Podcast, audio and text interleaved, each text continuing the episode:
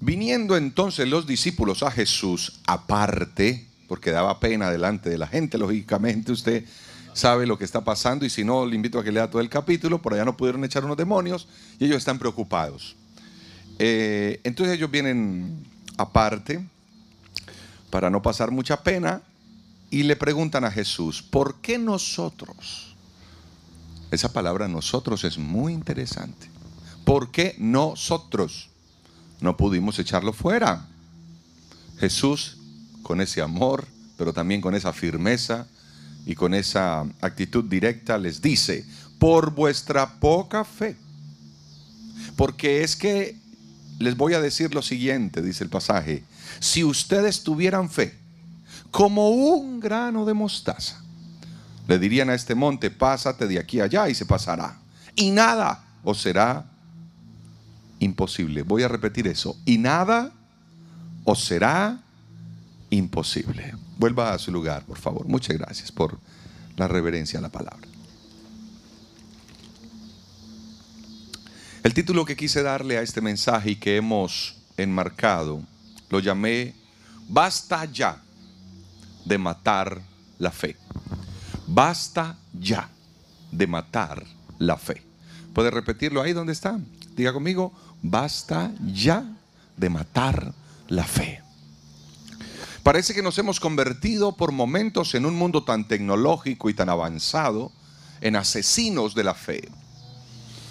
Tenemos una actitud mucho más crédula, es decir, creemos más fácilmente en lo efímero, en lo pasajero, que en lo eterno y en lo espiritual. Hemos visto quizás tanto de Dios, hemos escuchado tantas prédicas, hemos estado en tantos cultos, nos hemos conectado a tantas transmisiones, hemos visto tantos videos, hemos leído la Biblia, hemos leído tantos libros, que nuestra fe debería estar bien arriba. Hemos escuchado tantas predicaciones de la fe. Sabemos Hebreos 11.1. Hemos dicho, recitado y hablado de que sin fe es imposible agradar a Dios, que con fe, con un grano de mostaza, le decimos a un monte que se quite, como dice el verso. Bueno, y tantos versos de la fe que repetimos, escuchamos, decimos. Tenemos en la casa un cuadrito que dice la fe, el poder de Dios. Y tenemos en el carro algo que cuelga que dice el poder de Dios, lo cambia todo. Y bueno, pescaditos en el carro. Todo eso debería hacer que la fe nuestra estuviese pero arriba. Extrañamente no. Extrañamente, nosotros parece y nuestra fe pareciera estar en crisis cada vez que algo sucede. Mire, eso funciona a la inversa. Cada vez que algo difícil sucede es cuando más la fe debería salir. No, es cuando más se retrae. Cuando la gente está pasando momentos difíciles, parece que es cuando la fe menos funciona. ¿Y por qué sucede eso, pastor? Porque se cierran los ojos de la fe. Y esos ojos de la fe al estar cerrados empiezan a ser gobernados por la realidad. Voy a repetir eso. Cuando los ojos de la fe se cierran, se abren los ojos de la realidad y son los únicos que funcionan.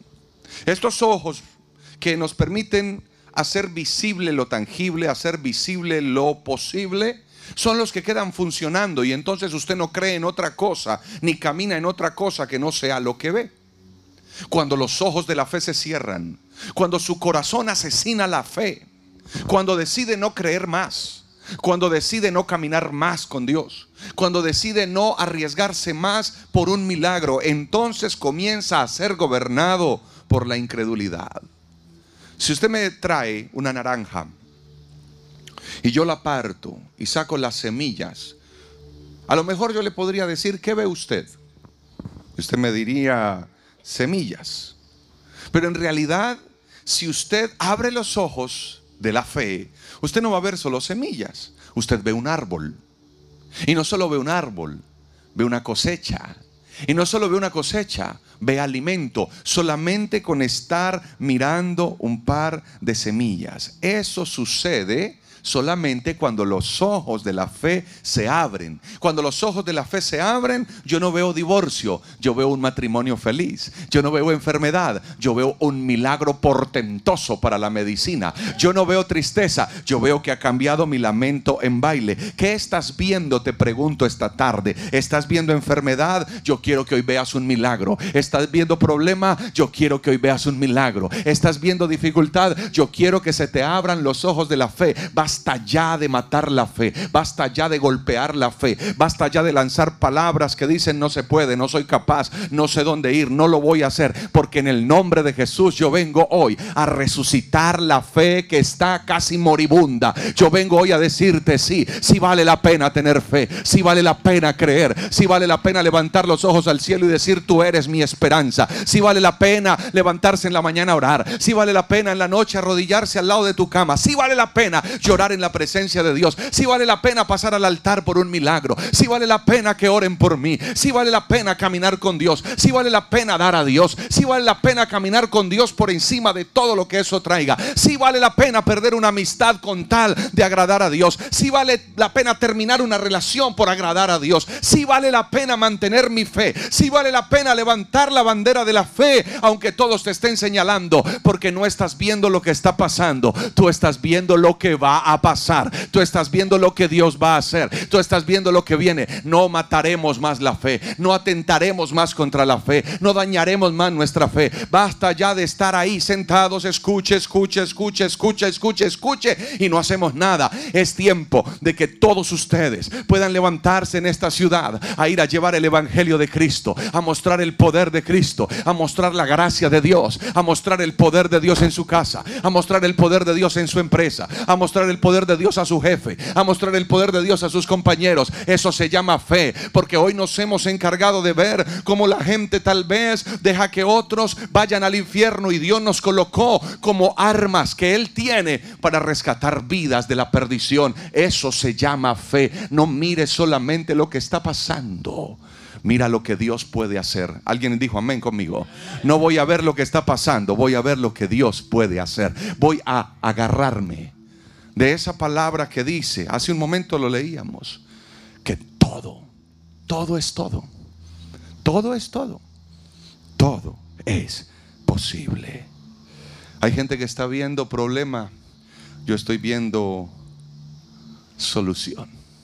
Hay gente que está acá en tristeza, yo estoy viendo que te vas a montar en tu troca, en tu carro, contento, porque esta noche Dios te va a sanar el alma también, y te va a sanar el corazón, y te va a sanar las emociones, y vas a poder decir, Señor, gracias, porque la fe sí trae resultados. Y yo le voy a mostrar en este pasaje qué cosas matan la fe, qué cosas atentan contra la fe. Número uno, la confianza en mí mismo. ¿Usted quiere saber qué mata la fe? Cuando le dije basta ya de matar la fe, alguien podría preguntarse, pero, pero ¿cómo estoy matando la fe? ¿Cómo así que basta ya de matar la fe? ¿Cuándo he intentado matar la fe? Número uno, la confianza en mí mismo mata la fe. Si usted lee el verso 19, vaya conmigo un momento, por favor, nuevamente al verso 19. Mm. Usted observa que ellos hablan con Jesús y aparte le dicen, ¿por qué nosotros no pudimos echarlo fuera? Interesante la palabra nosotros. ¿Cómo dicen? Nosotros. Se olvidaron que no eran ellos. Se olvidaron que no dependía de ellos. Ahí comenzó el gran problema del por qué no pudieron echar fuera a un demonio. Porque creyeron que eran ellos los que estaban generando la liberación. Y uno va y lee Mateo, si usted en su casa lo quiere leer, cuando usted lee Mateo capítulo 10, verso 1, a ellos les habían dado autoridad para hacer eso. Ellos habían recibido poder para hacer eso. Ellos tenían capacidad de hacerlo. Entonces viene la pregunta, ¿qué pasó? Si ya se les había dado autoridad, si se les había dado poder para hacerlo, ¿qué pasó? Ahí viene algo muy fuerte. La fe es sensible a mi intención. Si mi intención no es correcta, la fe no funciona. Si la intención suya no es sana, la fe se frena. La fe es muy sensible a la intención que nosotros tenemos cuando queremos algo o cuando intentamos hacer algo. Hay cosas que no muestran ausencia de Dios en nosotros, muestran ausencia de fe. Lo explico así. Usted le pregunta en ese pasaje a los, discípulos si creen en Jesús y dicen que sí. El problema no era falta de Jesús, el problema era falta de fe. Hay mucho cristiano que es cristiano. Hay mucho cristiano que ama a Dios. Pero cuando miras, le falta fe. Hay cosas que no se trata de creer o no creer en Dios, se trata de tener correctamente anclada mi fe. Y hay personas que creen en el Evangelio, pero hay una gran ausencia de fe. Si usted le pregunta a los discípulos si creían que Jesús es el Señor, si usted le pregunta a los discípulos que caminaban con Jesús, que si lo amaban, van a decir que sí. Pero pregunto, ¿tenían fe? No. Usted puede estar en la iglesia sin fe. Estoy observando que usted puede seguir a Jesús sin fe. La fe es demasiado sensible.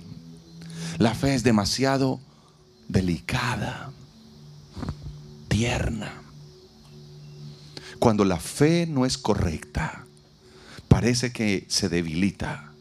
Cuando yo comienzo a depender de mí mismo, cuando la confianza la pongo en mí mismo, ellos han dicho, nosotros no pudimos sacarlo. ¿Usted cree que yo hago algo? Yo simplemente soy un instrumento del Señor, que pongo mis manos, que oro, que escucho lo que el Señor quiere para nosotros esta tarde. Pero el que hace cada milagro es el Señor, el que toca cada vida es el Señor. No puedo decir que soy yo el que estoy haciendo un milagro. Guárdeme Dios de pensar que soy yo. Es el Espíritu Santo que empieza a moverse en el entorno de estos y comienza a operar, a trabajar, a sanar, a liberar, a traer bendición. Pero ¿qué quiero yo decirle en esta tarde? Cuando usted cree que es usted, la fe comienza a morir. Cuando usted cree que es porque usted logró tener esos hijos, logró tener ese hogar, logró tener esa familia, logró tener esa empresa, es que usted es muy inteligente, es que usted ha estudiado mucho, es que usted es muy académico, es que usted es muy buen administrador, es que a lo mejor lo es. A lo mejor ha estudiado, a lo mejor ha hecho un gran esfuerzo, pero no olvide siempre darle la gloria a Dios. Eso va a levantar la fe, eso va a fortalecer la fe, eso hará la dependencia de Dios. La fe me lleva a depender completamente de Dios. Cuando yo entiendo que Dios es el que lo puede hacer, mi fe se aviva. Pero ya me imagino los discípulos. ¿Usted ha pensado cómo fue la escena? Qué vergüenza, es que da pena lo que ellos vivieron. Por allá se acercan los demonios y, vamos a vivir la escena. Están allá reprendiendo, reprendiendo, reprendiendo. Nada, nada, nada, nada. Y yo creo que finalmente dicen, no, eso, tocas con el, con el que manda, véalo, allá está. Tocas con aquel, esto, no sirven. ¿Usted se imagina el, Pedro en esas? No, un momento, no vaya todavía por allá. Venga, tráigamelo otra vez. ¿Qué habrán hecho? Le habrán pegado a ese. Sal fuera y ese demonio peor, más rebotado. Y al final llega Jesús. ¿Quién sabe qué mirada les dio? Quiten de ahí. Fuera. Y ellos no se quedaron con eso. Jesús, un momentico por favor, si nos, das un minuto. ¿Sí? Aquí aparte, mucha gente, mucho metido aquí. Venga, Jesús. Gracias. Chismosos. retírense. Una junta con el Señor. Dígame qué es tan importante. La preocupación del yo. El ego. Eh, porque una pregunta sencilla, Jesús, ahora que estamos contigo en el ministerio, que tú nos has llamado. ¿Por qué a nosotros no nos funciona esto? Tú nos diste poder, hace día nos dijiste, tendrán poder, recibiréis poder. ¿Y qué pasó? El Señor les dice, es que tienen la herramienta, pero es como cuando usted tiene un juguete. ¿Ha visto los juguetes de los niños? Usted le hunda el botón y no prende. ¿Qué necesita? Las baterías. Sin batería ese juguete no funciona.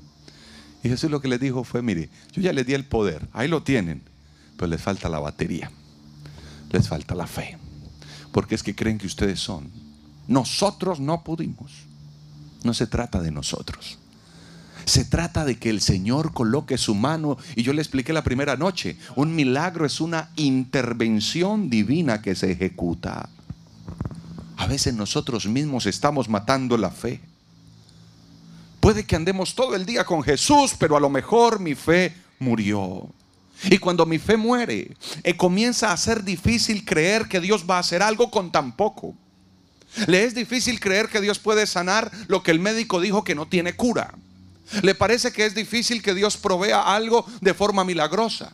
Le parece que es difícil que Dios toque ese familiar, ese hijo, ese esposo, esa esposa. Le parece ya difícil que Dios le arregle su hogar. Ya todo le parece difícil. ¿Sabe por qué? Porque la fe se le murió. Porque la fe bajó, porque la fe menguó, aunque sigue viniendo a la iglesia, aunque sigue caminando con Jesús, pero mataste la fe. A veces cuando hablo con personas que se han apartado del Señor, lo primero que ves es la falta de fe. No, yo me cansé de esperar. ¿A usted quién le dijo que con la fe es en los tiempos nuestros? Con la fe es esperar hasta que el Señor haga el milagro. Con la fe es esperar hasta que Dios actúe, opere y lo haga. Tu salida al problema que tal vez hoy estás pasando no es huir. Tu salida no es pensar en que todo terminó o acabó. La salida hoy se llama fe confiando plenamente en el Señor. Y por eso fue que dejaste quizás de ir a la iglesia, porque la fe se te murió. Y dejaste de dar. Hay gente que hasta para misiones daba, eran fieles aportantes, pero la fe se te fue muriendo. La fe se te fue muriendo. Y entonces ya dejaste de lado. No, ¿para qué dar? Pero, pero ¿por qué? Pero para y empiezas a cuestionar tanto de forma racional cuando te mostré en la Biblia que las matemáticas de Dios son tan diferentes a las nuestras. Recuerda, 20 panes para 100 hombres. Y así sucesivamente uno puede saber y recomponer internamente que algo está pasando. Y entonces veíamos a alguien que era muy buen líder, ahora dejó de liderar. Y alguien que era muy fiel en la iglesia, ahora dejó de ser fiel en la iglesia. Y su vida espiritual, oraba, buscaba a Dios, leía la palabra. Eso se fue muriendo. Cuando usted deja morir la fe, su vida espiritual sufre. Cuando usted deja morir la fe, el poder que usted carga se apaga. Y los milagros que antes veías, ya hasta te vuelves incrédulo. Y te preguntas, ¿eso sí será verdad? ¿Será que eso sí es posible? Yo hoy le digo, no me arrepiento ni por un momento de ser un hombre de fe, de creer cada día que hay un milagro esperándome, de creer cada día que me pongo de pie y me levanto de la mano del Señor. Recuerdo cuando hace años estaba pasando un momento difícil con mi columna. Y hubo un médico que me dijo, ya no hay salida para eso. Usted va a tener que lidiar con eso el resto de su vida. Y yo recuerdo que estaba en un hotel esa noche, aquejado por ese dolor. Y me arrodillé y le dije, Señor, ya probé con cirugía, ya probé con los médicos, ya probé con los bloqueos que te hacen, ya probé con bloqueos epidurales, caudales, bueno, foraminales, todos los bloqueos que se pudiesen hacer para calmar el dolor, para quitar el problema, nada lo quitó. Hagamos una cosa, Señor, quítalo tú. Y me arrodillé a orar.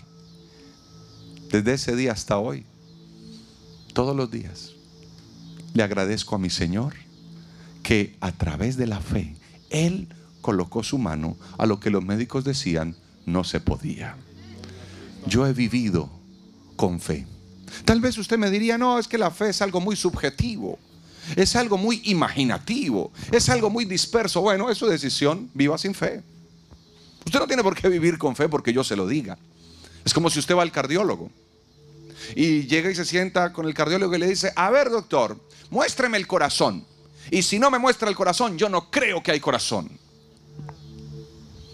El médico te va a mirar y se va a sonreír y dice, el corazón está aquí. No, no, muéstremelo.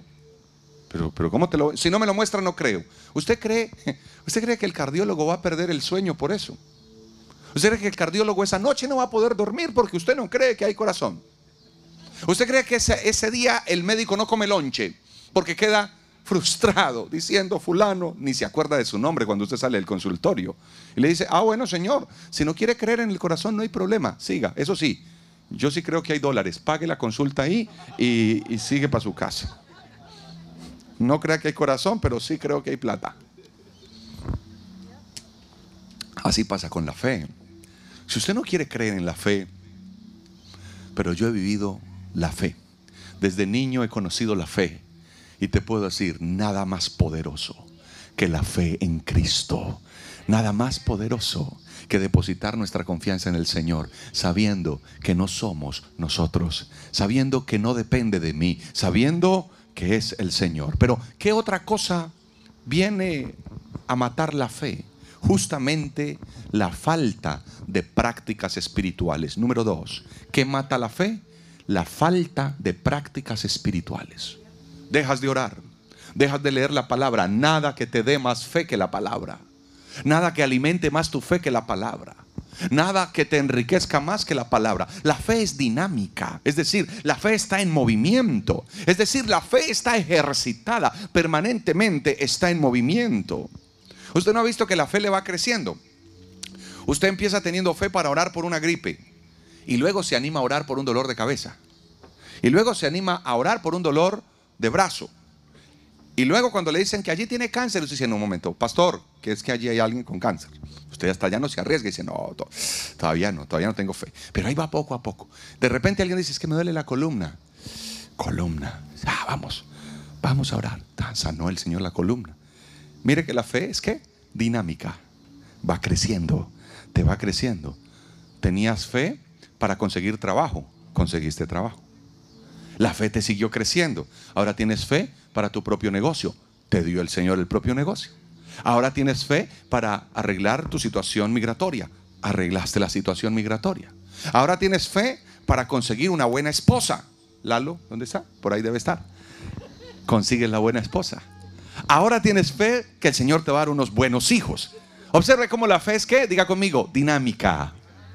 La fe es que dinámica, está en movimiento. Y la fe hoy me alcanza para esto, pero luego me alcanza para esto. Y luego crece sobre eso. ¿Sabe qué hay que hacer? Mantener unas prácticas espirituales correctas, orando todos los días, clamando al Señor todos los días, aferrado de la palabra todos los días, para que así esa fe vaya creciendo. Porque cuando la fe va muriendo, una de las señales más claras, otra vez, cuando la fe va muriendo, una de las señales más claras es que ya no crees lo que antes creías. Usted quiere saber que a alguien se le está muriendo la fe. Lo que antes creía ya no lo cree. Antes creía en la oración, ya no cree en la oración. Antes creía en el ayuno, no, que ya Jesús ayunó por nosotros. ¿Qué es eso? Yo he escuchado eso en la gente. No, ya Jesús ayunó. O sea que usted no, no. Otro me dijo la otra vez, no, eso ya no hay que reprender, que, que fuera, no, eso ya, eso se acabó. Y yo dije, claro, si no vea cómo está usted. Por eso es que la gente está así. Porque lastimosamente van matando la fe. Y en lo que creías ayer, ya no crees hoy. Antes creías en milagros, ya no. Antes creías en el poder de Dios que podía venir a auxiliarte, ya no lo crees. Antes creías que Dios podía sanar, ahora tu confianza está en la medicina. La falta de fe es como lo que le pasa al pez cuando lo sacan del agua. Al pez no hay que matarlo.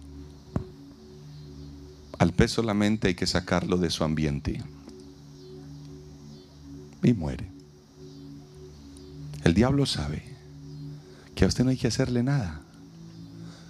Con que usted pierda la fe, usted morirá. Usted no ve a nadie disparándole a un pez. Usted no ve a alguien, no, ¿qué hacen? Sacarlo del agua. Una vez el pez sale del agua, morirá. La fe es el agua que nos mantiene con vida. Y si pierdes la fe, es como si ese pez saliera del agua y simplemente todo terminó. ¿Qué pasó que nos convertimos en personas especialistas en asesinar la fe? Dejas de usar la fe y ella empieza a morir. Dejas de practicar la fe y ella empieza a morir. Dejas de buscar la fuente de la fe y todo comienza a sufrir. Esta noche quiero decirte, el Señor está interesado en que la iglesia de Sherman, cuando digo la iglesia me refiero a todo el cuerpo de Cristo de esta ciudad, las diferentes iglesias que Dios tiene, la iglesia de Sherman sea una iglesia de fe para que desde aquí se levante un avivamiento que sacuda todo este sector del Estado. Para que desde aquí las misiones se expandan de una forma milagrosa. Pero eso no sucederá sino con fe. Hay gente que dice, es que yo necesito es feria, no fe. No, también necesitas fe. El dinero sin fe se vuelve corrupción.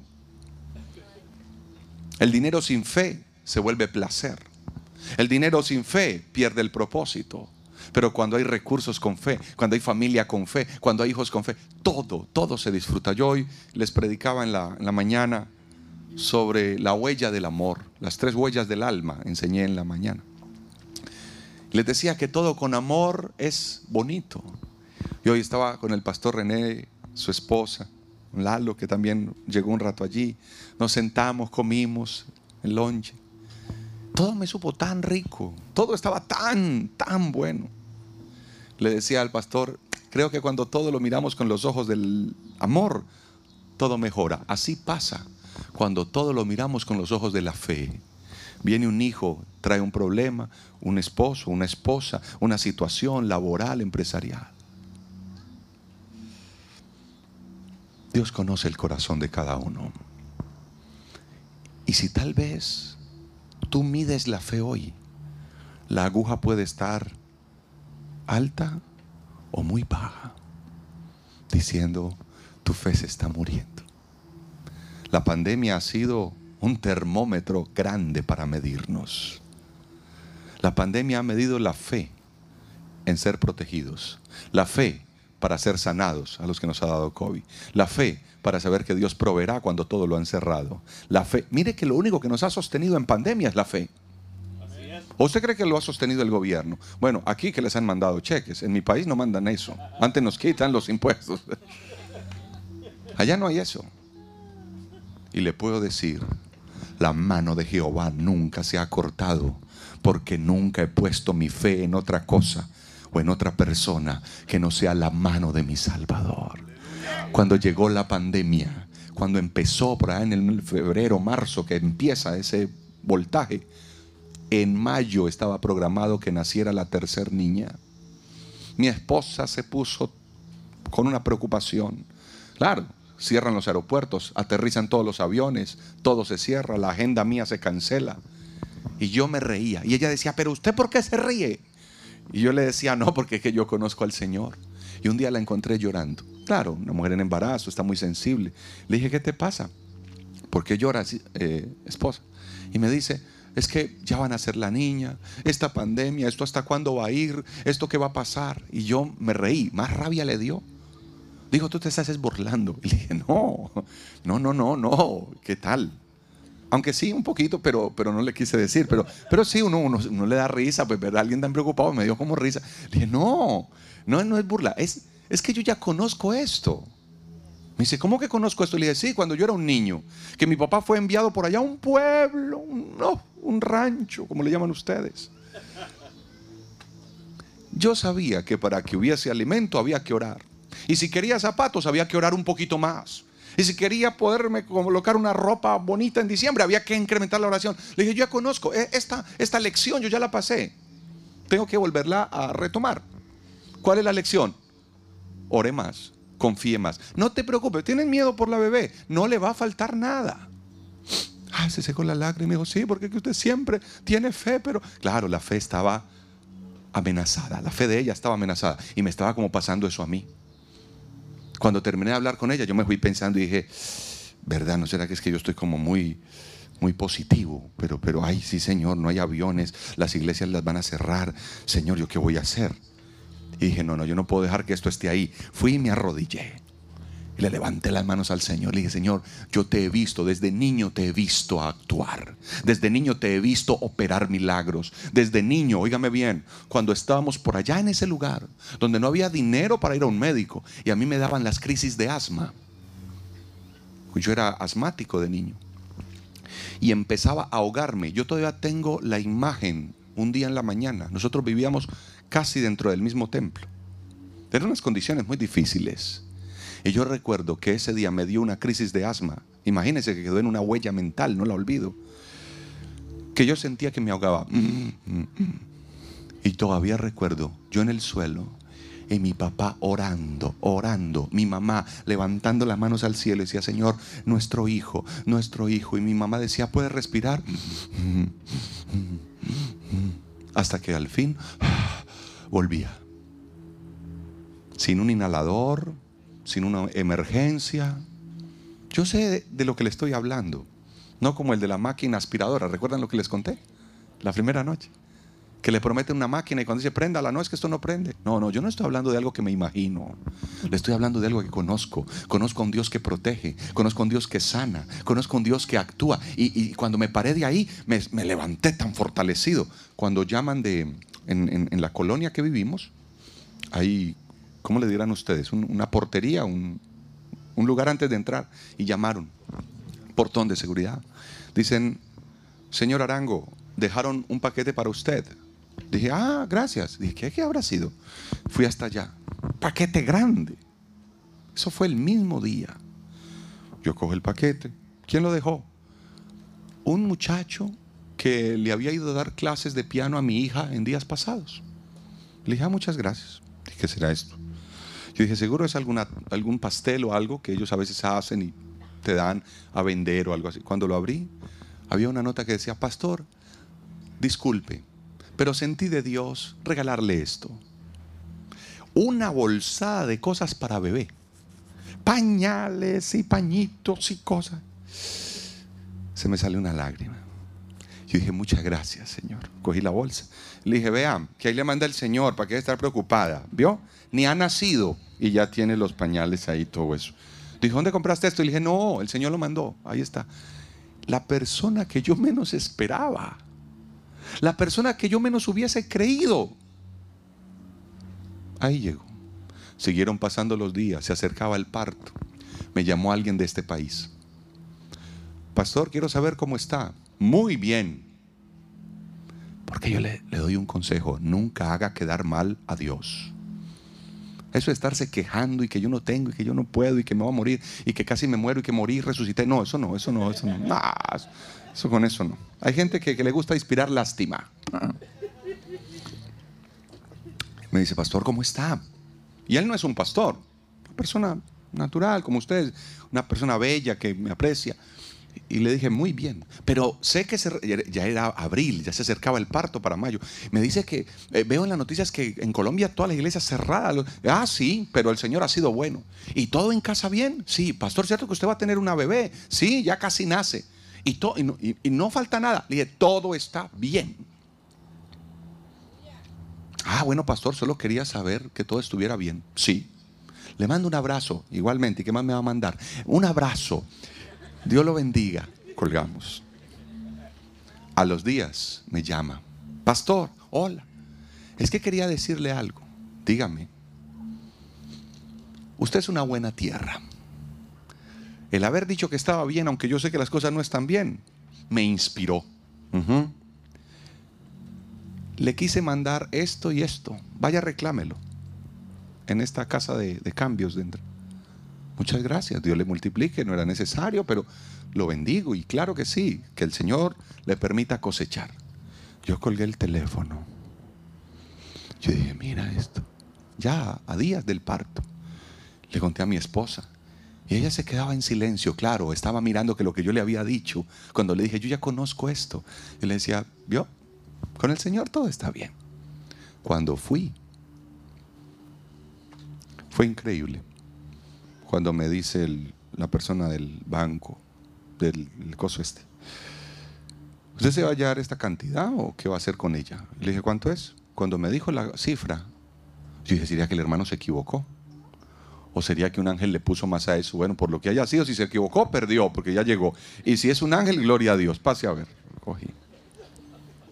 Cuando llegué a la casa, le conté a mi esposa, ella se puso ahora sí a llorar, seguramente de el impacto emocional que le causó ver cómo mi fe había prevalecido y cómo mi fe se había mantenido, aunque parecía que no había nada, aunque parecía que las cosas no salían, pero nunca faltó nada. En casa nunca faltó nada. En pandemia, cuando empezó esa pandemia, nunca faltó. Y, decir, hermano, y empezamos a comprar menos mandado. Ay, no, jamás.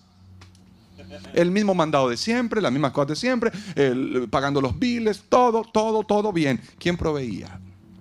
La mano de Jehová de los ejércitos. Porque es que con fe todo es mejor. Con fe todo trabaja mejor. Con fe todo avanza. No vamos a matar más la fe. No vamos a golpear más la fe. Vamos a seguir buscando, buscando, clamando, alcanzando la presencia de Dios. Este año va entrando en, la en el final. Cuando llegan esos meses de, de bre, septiembre, octubre, noviembre, diciembre, esos bre, se acabó el año. Eso entra septiembre y ya acabó. Entonces en estos días le dije yo a alguien, no, ya llegaron los bre. Esos bre, se fue el año. Y, el año, el año ya está terminando. Estamos a un par de semanas, unas cuantas semanas y entra el cierre del año. Y algunas personas han tenido con mucha presión que aprender a vivir en la fe. Y algunos hasta se les murió la fe, perdieron un ser querido, no recibieron lo que estaban esperando. Y yo le tengo una reflexión para ir entrando en la recta final del mensaje. Ese hombre en el que ya no crees, ese negocio en el que ya parece no hay esperanza, esa enfermedad con la que crees tendrás que vivir para siempre. Hoy la fe lo puede resucitar. Versículo 20, por favor. Verso 20.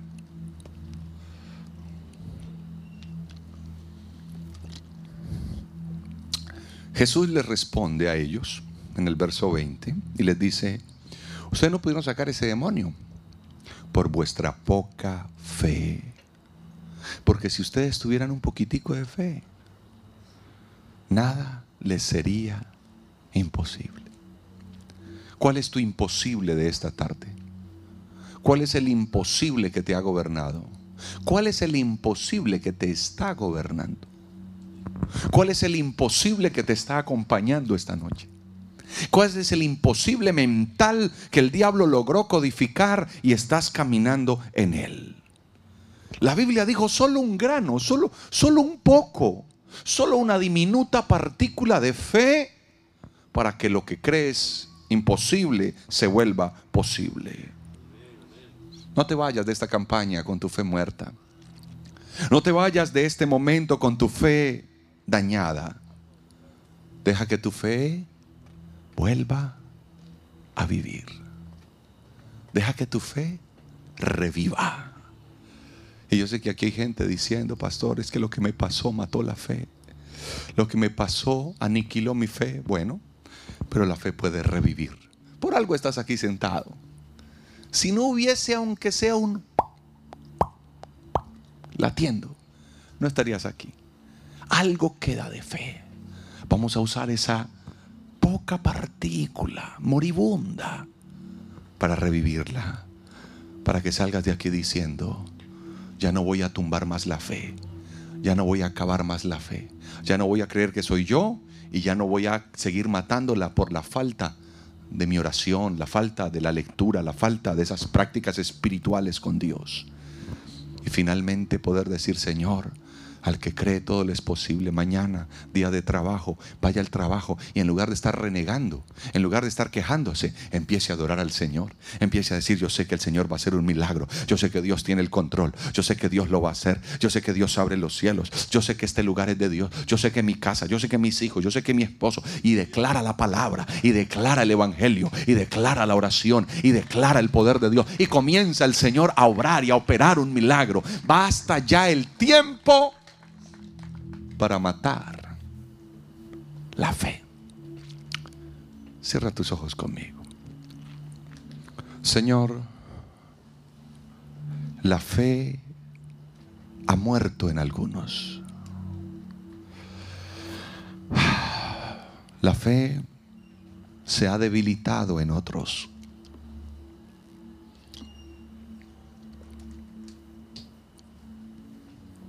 La fe ha menguado en otros. Señor, la fe se ha desgastado en otros. Pero hoy tú la resucitas. Esa fe moribunda vuelve a recibir fuerza. Esa fe moribunda hoy vuelve a recibir una bocanada de aire del cielo. Yo sé que no es fácil creer cuando todo marcha mal.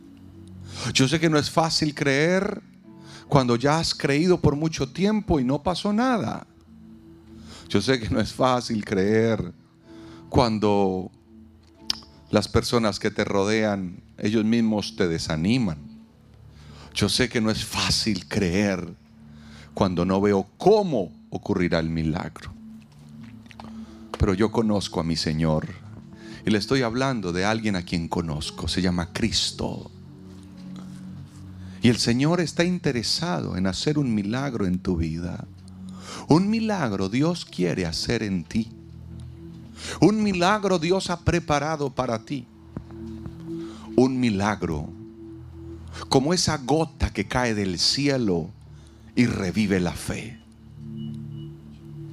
Esa fe que alguien atentó contra ella o que tú mismo asesinaste. Ya no crees lo que antes creías. Ya no te quebrantas en la presencia del Señor. Ya no te rindes delante de Él. Ahora todo lo cuestionas. Todo te lo preguntas. Todo dices, ¿será que sí? Un milagro, Señor. Esta noche, por favor. Un milagro. Un milagro se opere en esta hora en el nombre de Jesús. Un milagro actúe en los corazones en la noche de hoy. Que venga ese milagro y que venga esa presencia dulce de mi Dios. Y que venga esa presencia bella del Señor. Y que venga esa presencia que lo cambia todo que libera todo, que restaura todo. Un milagro.